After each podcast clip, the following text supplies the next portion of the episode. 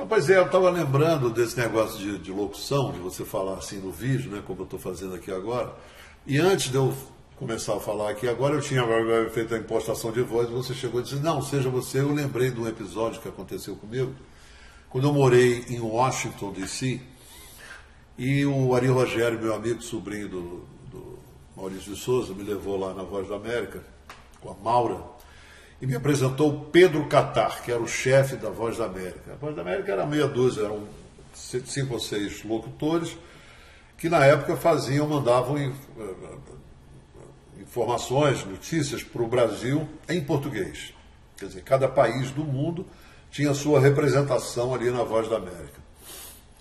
E eu fui substituir um locutor que foi passar um mês de férias em São Paulo. Aí, mas eu tinha que fazer um teste para ser locutor.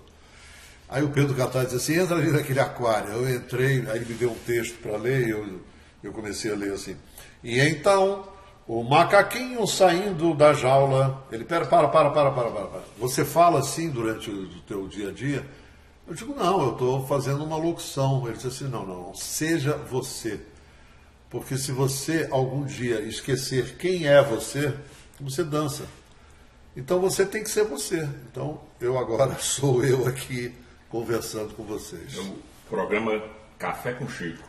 Café com Chico é um bom nome para começar, né? Vamos ver, vamos Café ver se. Com Chico. Contando essa trajetória aí de quase 50 anos de América, né, Chico? É, 50 anos completam, agora vou completar o ano que vem, do, do 2022, dia 30 de junho, eu completo 50 anos que eu saí do Brasil e tem muita história, obviamente. Muitos causos, muitas Muita viagens. viagem, muita coisa. Morei em Portugal três vezes, morei em Cuba, viajei todos os países da América do Sul de ônibus. Morou numa praia do Ceará? Morei numa praia do Ceará, onde eu fui professor, é, fui voluntário lá, deixei as crianças falando inglês na Praia da Baleia de 8 a 13 anos uma experiência fantástica, andava pelas ruas assim, todo mundo, professor, professor, meu nome foi professor, de repente eu virei professor, nunca fui professor na minha vida.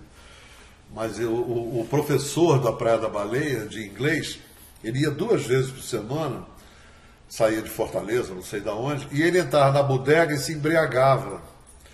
Eu fiquei pau da vida com esse negócio, cheguei para a diretora lá do MEC, que era minha prima, por acaso, disse assim, vem cá, eu queria ser voluntário aqui, dar aula de inglês, pode ser? Ela disse assim, amanhã. Aí botou o meu nome lá, eu não ganhei nada, mas deixei a cidade falando inglês. Foi uma grande alegria para mim. Né? É porque não tem saída o Brasil fora do, da educação de, de né? crianças, principalmente crianças. Saudade de Darcy Ribeiro. Mas é muita história. Realmente morei em muitos lugares e tem muita história para contar. A gente vai tentar aí fazer o melhor para que vocês possam e eu vou tomar aqui o meu cafezinho com o meu assistente que está fazendo. De 5, 5 minutos ele faz um café maravilhoso. Que café é esse, Emanuel? Café colombiano, Dom Francisco. Dom Francisco. Dom Francisco era um cara que tinha. Eu acho que era o Dom Francisco, tinha um programa aqui de televisão no México.